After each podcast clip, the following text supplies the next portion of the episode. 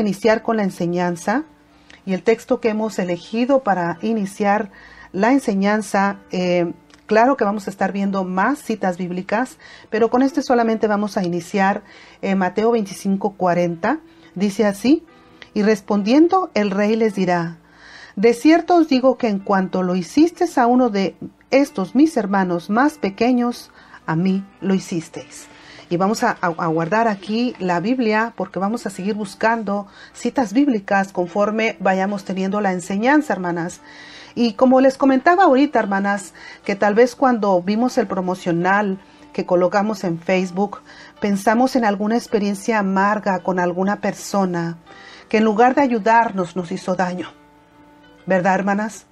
Pero yo quiero que pensemos, así como lo comenté ahorita, que tal vez nosotras somos las que estamos causando daño o que evitemos que en algún momento que esto suceda seamos nosotras las que causemos daño o que seamos piedra de tropiezo para otras personas.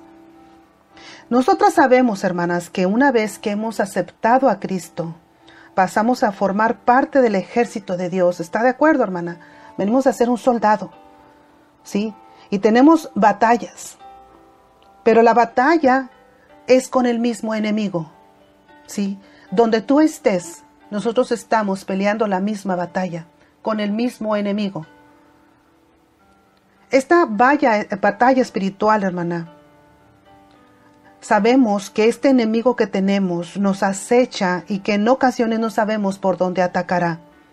Pero quiero decirte, hermana, antes de adentrarnos completamente a lo que es el tema, primeramente, quiero darte una de las características que tiene un buen soldado o una buena soldada. Pues estamos hablando de soldado en masculino, pero vamos a aplicarlo a nosotras las hermanas, ¿sí? ¿Qué características tiene un buen soldado? Vamos a pensar. O unas de las características, porque no las vamos a ver todas. Solamente quiero ver la principal, las que nos va a ayudar a aplicarlo en este tema.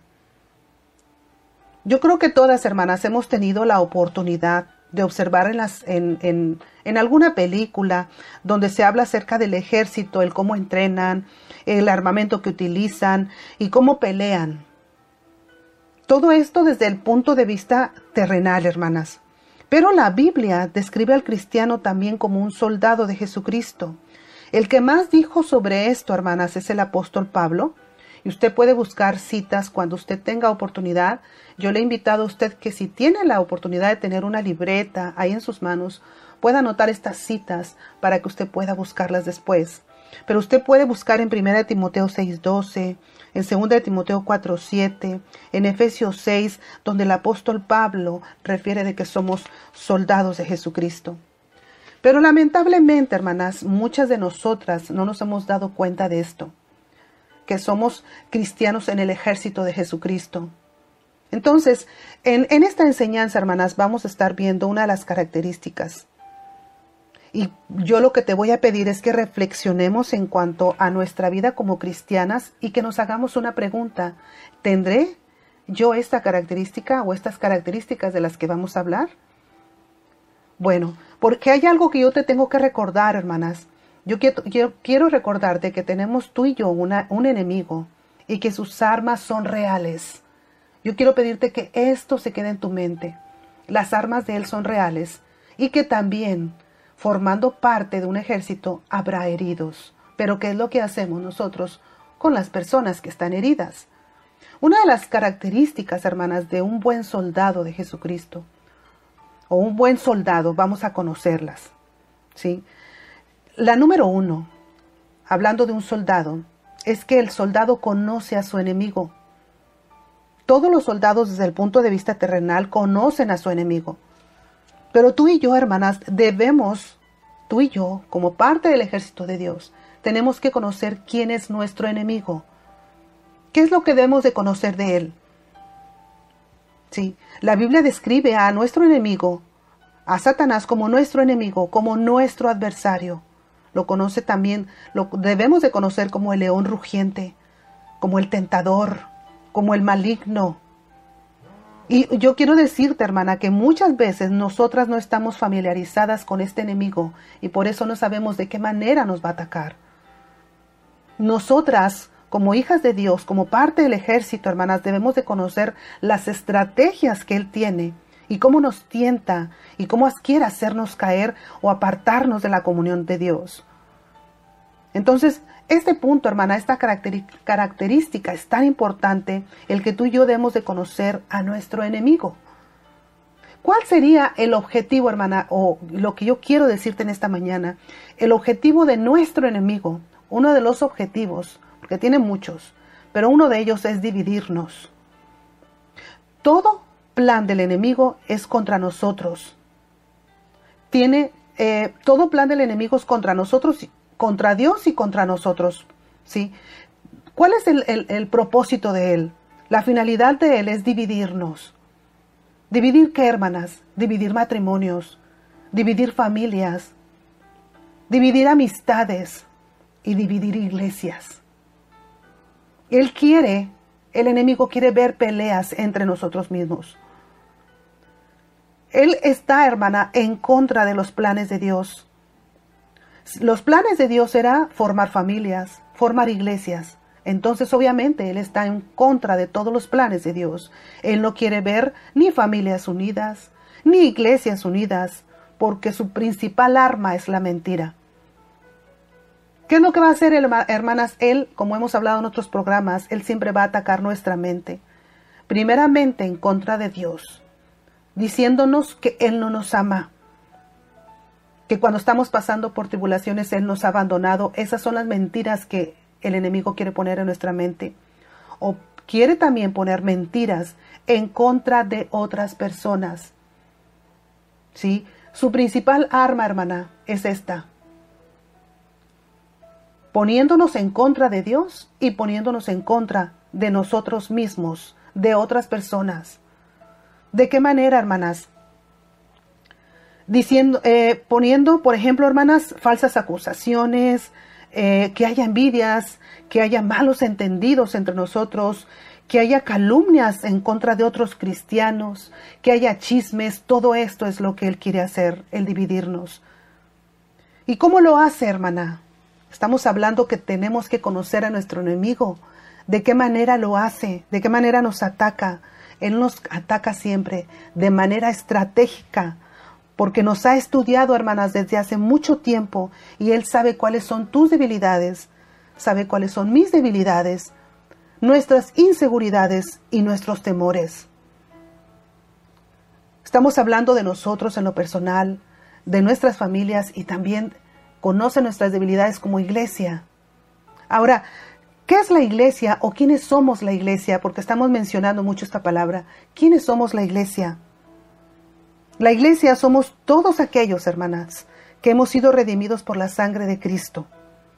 O somos un grupo de personas unidas en, una misma fe.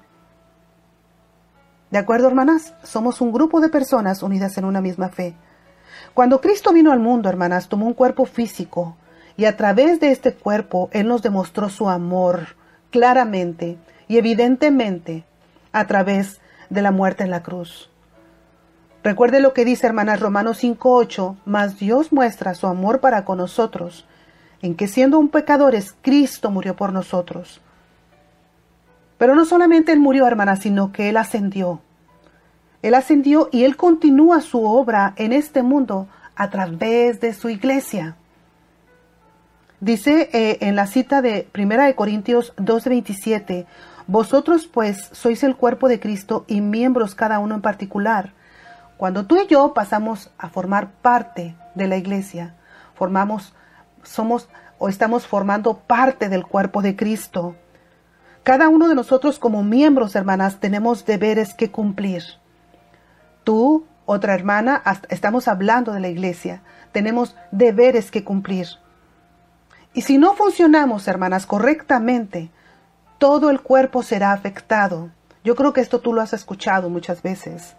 Si un, órgano, hermanas, de nosotras deja de funcionar, todo el cuerpo sufre.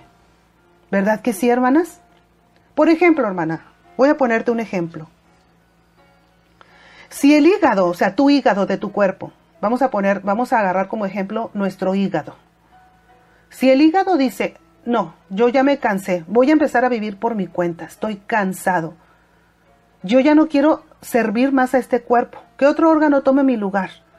Me voy a ir un año a descansar. ¿Qué es lo que pasaría, hermana, si nuestro hígado dijera eso, o nuestros pulmones, o nuestro corazón? Ya me cansé, ya no quiero seguir funcionando. Voy a descansar. Pues obviamente que nuestro cuerpo moriría, sería afectado y moriría. Como cuerpo de Cristo, hermanas, nosotros tenemos deberes que cuidar. Como miembros del, cuerpo de Cristo, tú eres parte del cuerpo de Cristo. Pero quiero decirte, hermana, que dentro de, este, de estos miembros del cuerpo de Cristo hay algunos que son más débiles y más susceptibles. ¿Sí? Así como en nosotras, hermanas, tenemos en nuestro cuerpo áreas que son más débiles y más susceptibles, que se dañan más rápido. Así en el cuerpo de Cristo, que somos la iglesia, hay personas que son más débiles y más susceptibles. Estoy hablando, por ejemplo, a los recién convertidos aquellos que tienen poco en el Evangelio, o aquellos que están pasando por pruebas o por tribulaciones. Y que en ocasiones, hermanas, nosotras venimos a hacer, nosotras venimos a dañar o venimos a ser como piedra de tropiezo. Dice en Gálatas 6, del 1 al 5, que sobrellevemos las cargas los unos a los otros, hermanas. ¿Por qué? Porque cuando nosotros estamos unidos, esta unidad, hermana, nos ampara nos cubre y nos defiende. Voy a ponerte un ejemplo, hermana. En Primera de Crónicas 19:12, aquí viene una historia, la historia de Anún. En esta historia, hermanas, Anún humilla a los embajadores de David. Y él envió a Joab junto con todos sus valientes y toma a Abisaí para pelear contra los amonitas. Y Joab pelea contra los sirios y les dice, vamos a leer hermanas porque es Primera de Crónicas 19:12. Aquí lo tengo. Primera de Crónicas 19:12. Permítame un segundo. Ahorita lo encontramos. Primera de Crónicas 19:12 me dice así. Y dijo, y si los sirios fueren más fuertes que yo, tú me ayudarás. Y si los amonitas fueren más fuertes que tú, yo te ayudaré. Estaban eh, uniendo sus capacidades y sus fuerzas para, para ayudarse. Aún así, hermanas, la iglesia primitiva así era. ¿Cómo era? La iglesia primitiva se reunía, hermanas, para orar, para recibir enseñanza, para recibir instrucción, para compañerismo, para partimiento de pan, etc. Pero, hermanas, su comunión iba más allá de todo eso. Ellos compartían, hermanas, sus posesiones, para ayudar a los que tenían necesidad, más necesidad que ellos. ¿Por qué, hermanas? Porque había algunos creyentes que se encontraban sin, sin, hogar por causa de seguir a Cristo y que eran rechazados a veces por sus propias familias, pero eran recibidos en la familia en la fe. Así era como estaban en armonía, hermanas, en la iglesia primitiva. Como dice el Salmo 133.1, mirad cuán bueno y cuán delicioso es habitar. Ahora, hermanas, pero ¿qué es en realidad lo que pasa en ocasiones? ¿Cómo es que en lugar de, ayudarnos, qué es lo que debíamos de hacer? Supuestamente, ¿qué es lo que debía de hacer yo como iglesia? ¿Qué es lo que debería yo de hacer? En Gálatas 5:15 habla de que no debemos de devorarnos unos a otros. Escúcheme bien, hermana, y esta cita usted la puede anotar y buscarla porque no quiero, eh, no quiero este, tomar más tiempo, pero quiero decirte que tú puedes anotarla y buscarla. Pero, ¿qué es lo que debemos de hacer como iglesia? No debe haber envidias. Y tú puedes buscar esta cita en Galatas 5:26. No debemos de odiarnos, hermanas. Tú puedes buscarla en Tito 3:3. No debemos juzgarnos. No debemos de calumniarnos, hermanas. Esto tú lo puedes encontrar en Santiago 4:11. No debemos de murmurar unas a otras y no ir a juicio, hermanas. No usar crueldad unas a otras. Entonces, ¿cuál debía de ser, hermanas, la actitud correcta? Según Juan 13, 34, que debemos de amarnos, de animarnos, de estimularnos unos a otros, hermanas, de fortalecernos y de edificarnos, que eso es lo que estamos tratando de lograr aquí en este programa. pero también de perdonarnos y de tener compasión unos a otros.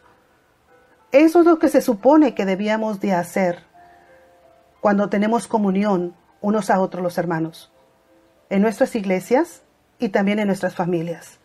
Pero hermanas, yo quiero poner un ejemplo de cuando, cuando no utilizamos o que no hacemos esto que la Biblia nos dice, sino que somos crueles.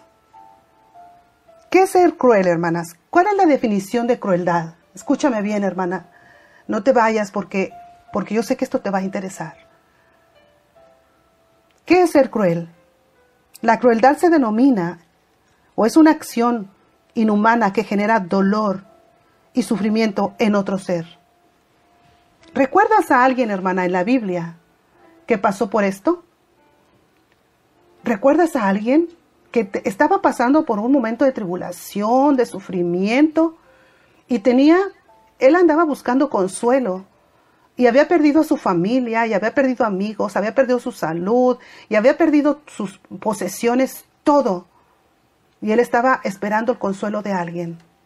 ¿Tú recuerdas a alguien, hermana? Yo sí. Quiero decirte quién. Ese fue Job.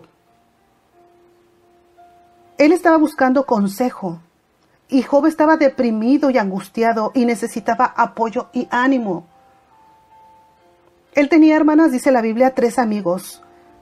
Elifaz, Temanita, Bildad, Suita y Sofar, Namatita. Eran supuestamente tres amigos que oyeron de todo este mal que había venido sobre él y vinieron cada uno de su lugar porque se pusieron de acuerdo para ir juntos a condolerse de él y a consolarlo supuestamente. Pero ninguno de los tres compañeros le dijo a Job algo que lo consolara, hermanas. Más bien, le hicieron acusaciones que aumentaron su dolor. Las palabras desconsideradas de Bildad irritaron a Job, dice en Job 19, del 2 al 25. Y, quiero decirte, hermana, que cuando tú leas el libro de Job, los amigos de Job es una guía para evitar o para no para no ser como ellos de la manera que trataron de supuestamente consolarlo. Una parte de la prueba de Job, hermanas, fue el perder temporalmente a su familia y a todos sus conocidos. Cuando, cuando antes él gozaba de popularidad, de riquezas, al servir a otros amigos y vecinos, ahora Job quedaba solo, siendo despreciado por los demás. Y los únicos que estaban a su lado eran sus amigos Elif Elifaz, Bildad, Sofar y Eliú, quienes vinieron supuestamente a consolarlo en estos momentos de angustia. ¿No te has sentido así, hermana? ¿No te identificas? El consuelo brindado por sus supuestos amigos se tornó más en acusaciones o en regaños que en un consuelo. Tú puedes leer esto en el libro de Job, capítulo del 4 al 37. Ellos le daban consejos que en ocasiones, hermanas, se aplicaba por una situación particular como en regaños. E, esta, hermana, es uno de los casos donde las buenas intenciones de las personas no se traducen necesariamente en un bienestar para el que sufre, sino que esto se volvía en una carga extra que Job tenía que soportar. No todos los males, hermanas, vienen por desobediencia. Aquí los consejos de los amigos de Job se pueden resumir en la falsa premisa de que si nos va mal en la vida, se debe a la desobediencia y que el justo tiene una cierta inmunidad a los pesares. Fíjense lo que decía Elifaz en Job 4.7. Recuerda, te ruego, ¿quién siendo inocente ha perecido jamás? ¿O dónde han sido destruidos los rectos? Esto era lo que le decía Elifaz. Y Job tiene respuesta para cada acusación. Y cada respuesta que Job daba, hermanas, sus amigos la tomaban como resistencia a la palabra de Dios o como que él era un rebelde. Sí, esto era lo que sucedía.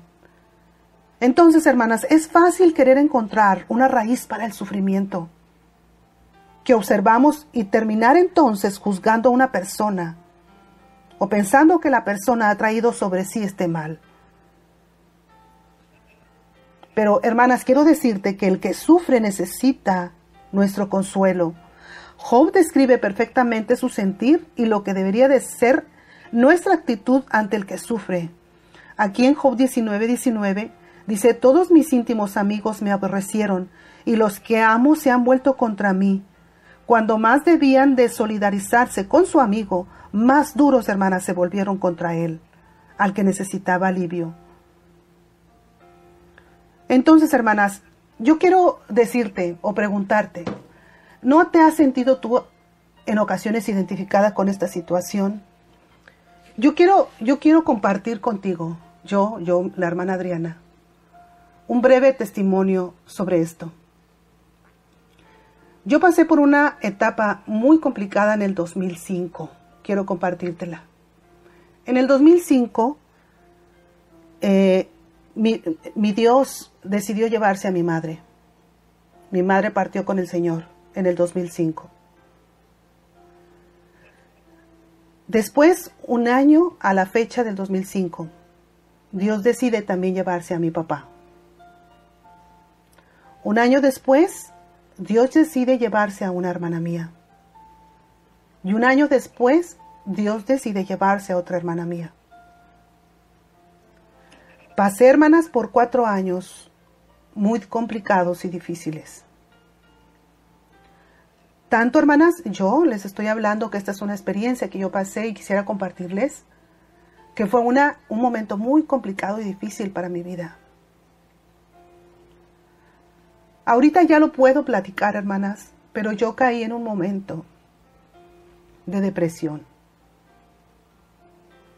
Caí en un momento en que yo, esposa de pastor, no podía compartirlo con nadie, porque a veces nos toman como las que debemos de ser fuertes. No toda mi familia es creyente, no toda mi familia se ha acercado al camino de Dios. Así es que yo no podía ir con alguien y platicar esta situación que me estaba pasando solamente con Dios. Pero pasé por un momento difícil en que no tenía ánimo para orar, para leer su palabra. Me sentía muy deprimida. Me sentía mal, hermanas. Y, esto estoy abriendo mi corazón con usted.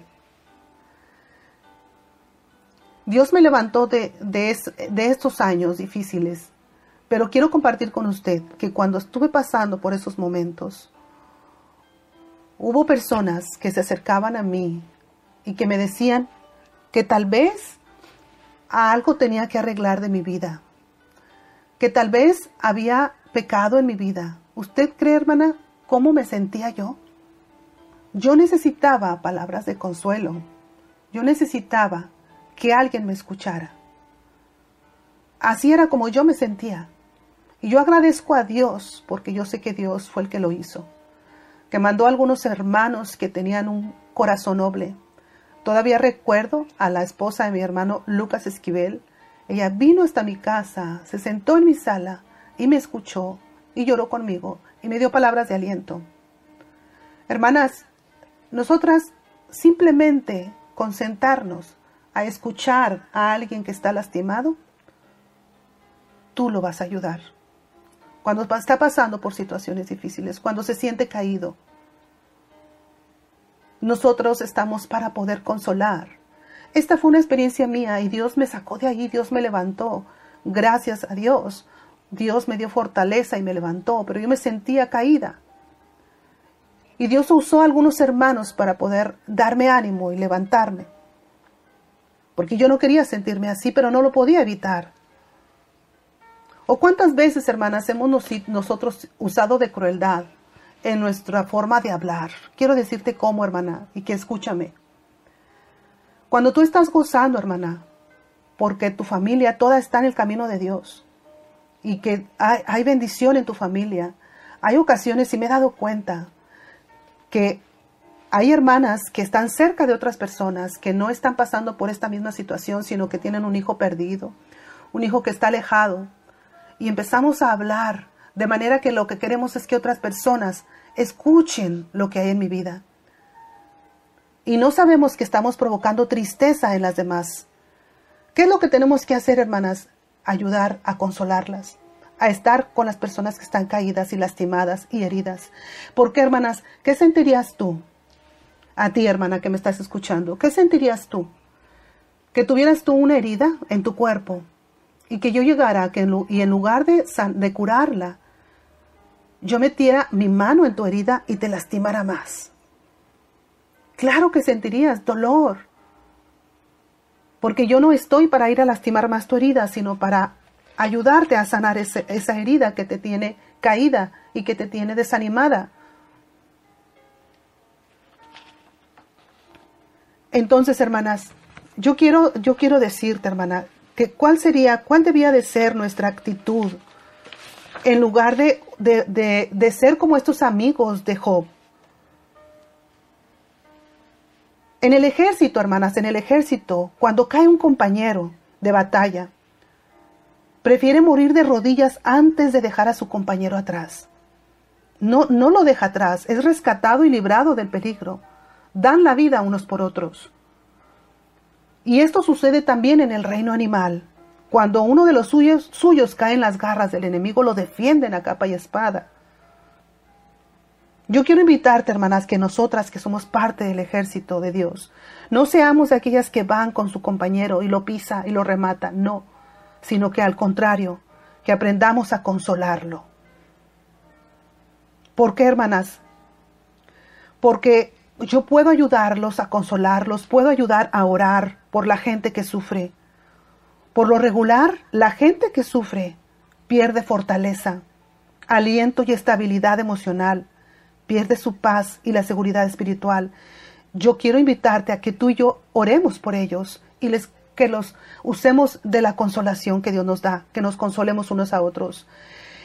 Ahorita, hermana, yo voy a hacer una pausa porque quiero que tú estés preparada para el próximo programa de que tú escuches el cómo debo consolar. Hay ocasiones que decimos, es que mi hermana está pasando por un momento difícil pero no sé qué decirle. Es que no sé qué hacer. No sé cómo ayudarla. Entonces, eso es lo que vamos a ver, hermanas, el siguiente programa. El cómo consolar. ¿Cómo debo de consolar? ¿Qué es lo que tengo que hacer para aprender a ser un consolador? Para aprender a dar un consejo, para poder poner mi hombro y que la otra persona pueda llorar conmigo y que pueda tener esa confianza de que sepa que lo estoy haciendo de todo corazón. Esto lo vamos a ver en el siguiente programa, hermanas. Pero quiero darte, hermanas, para terminar una ilustración. Una ilustración que a mí me ha ayudado y me ha gustado mucho, hermanas, para que aprendamos a hacer, em, que nos podamos ayudar unos a otros. Esta ilustración, hermanas, para terminar, es la ilustración de los patos. ¿Has visto tú, hermana, alguna bandada de patos cuando están volando por el aire, por los cielos? Tú los has visto, hermanas, que vuelan en forma de V. ¿Por qué crees tú, hermana, que vuelan así? ¿Por qué crees tú que vuelan en forma de V? Porque se ha comprobado que cuando cada pájaro mueve sus alas en un movimiento en, en, que el aire ayuda al pájaro que va detrás de él, cuando él va batiendo sus alas, produce un movimiento, hermanas, en el aire que ayuda al pájaro que va detrás de él a que tenga la misma velocidad. Y cuando vuelan en B, la bandada completa aumenta su capacidad de vuelo en un 71%, más allá de lo que lograría cada pájaro si vuela solo. Entonces, hermanas, está demostrado que las personas que se unen y comparten una dirección común con sentido de comunidad llegan más rápido y más fácil a donde se desea porque se apoyan y se fortalecen mutuamente. Ahora, ¿qué más hacen los pájaros? Perdón, los patos, porque estamos hablando de los patos. ¿Qué más hacen los patos? Cada vez que un pato sale de la formación, siente inmediatamente la resistencia del aire, hermanas, y se da cuenta de la dificultad de hacerlo solo. ¿Y qué hace? rápidamente regresa a la formación para poder beneficiarse del poder de los compañeros que van delante y ayudar también a los que van atrás. ¿Qué más hacen o qué más pasa con los patos? Cuando el líder de los patos se cansa, hermanas, se pasa a uno de los que están atrás y otro pato ocupa su lugar y guía al resto. Cuando el líder ya descansó, vuelve a tomar su lugar. Ahora, hermanas, ¿ustedes han escuchado un sonido muy particular que tienen los patos cuando van volando? ¿Los han escuchado, hermanas? Yo sí. Pero ¿saben ustedes por qué hacen ese sonido? Los biólogos, hermanas, han observado que los patos que van detrás producen un sonido propio de ellos para alentar a los que van delante a mantener la velocidad, como si estuvieran diciendo, vamos, tú puedes, tú puedes, vamos, tú puedes, tú puedes. Es una manera de alentar al que va delante. Nosotras, hermanas, las, las hijas de Dios, los cristianos, también podemos obtener mejores resultados si nos apoyamos unas a otras, si nos respetamos, si nos ayudamos unas a otras en un momento difícil.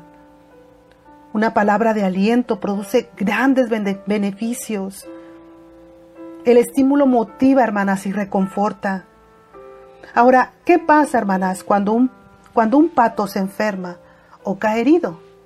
Ya se enfermó o hay una persona que está este, aventando balazos y quiere matar a un pato y uno de ellos es lastimado y es herido. ¿Qué es lo que sucede? pues se quedan acompañándolo hasta que se renueva o que nuevamente está en condiciones de volar, o si no hasta que muere. Y cuando nuevamente está ya sano, él y los acompañantes vuelven otra vez a su bandada o se unen a otro grupo. Hermanas, si tú y yo aprendiéramos de los patos, si nos acompañamos y si nos mantenemos una a la otra.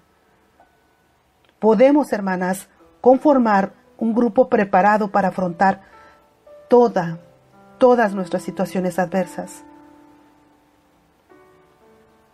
Yo quiero invitarte, hermana, a que medites sobre esta reflexión. Si tú y yo hemos visto a una herida o un herido, lo que podemos hacer es estar con él, estar con él, animándolo, levantándolo y hasta que ya esté bien, unirlo nuevamente a la familia de Dios. Esto es lo que deberíamos de hacer, hermana, y a veces se nos olvida. Yo quiero invitarte, hermana, a que me acompañes el próximo. Vamos a hablar acerca de cómo ayudar al necesitado, al que está herido. Cómo consolar. Por lo pronto, hermanas, yo quiero invitarte que medites el día de hoy.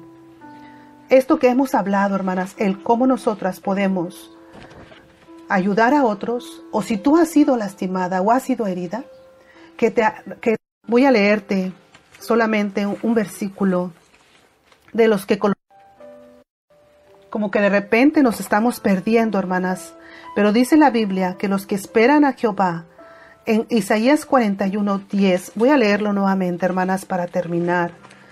Esta es una de las citas que a mí me trae, me ayudan muchísimo. Vamos a leerlo. Permítanme un segundito.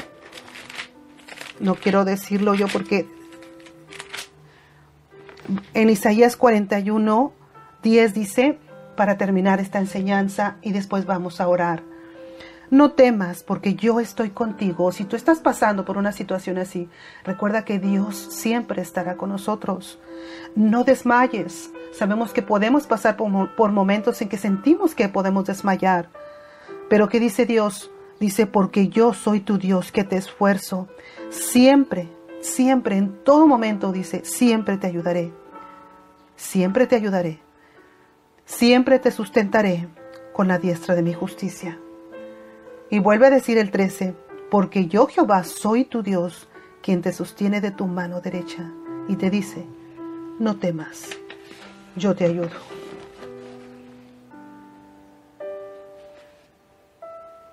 Yo quiero decirte a ti, mi hermana y amiga,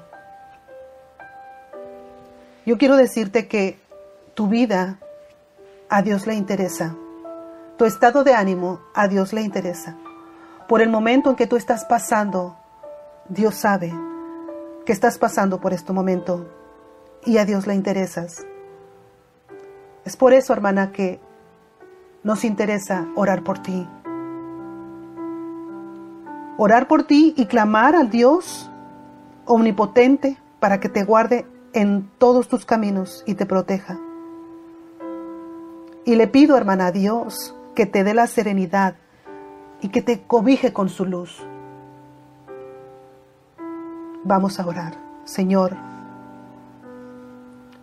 en este momento yo te pido que muestres a mi hermana que no la has abandonado, que para ella hay un propósito.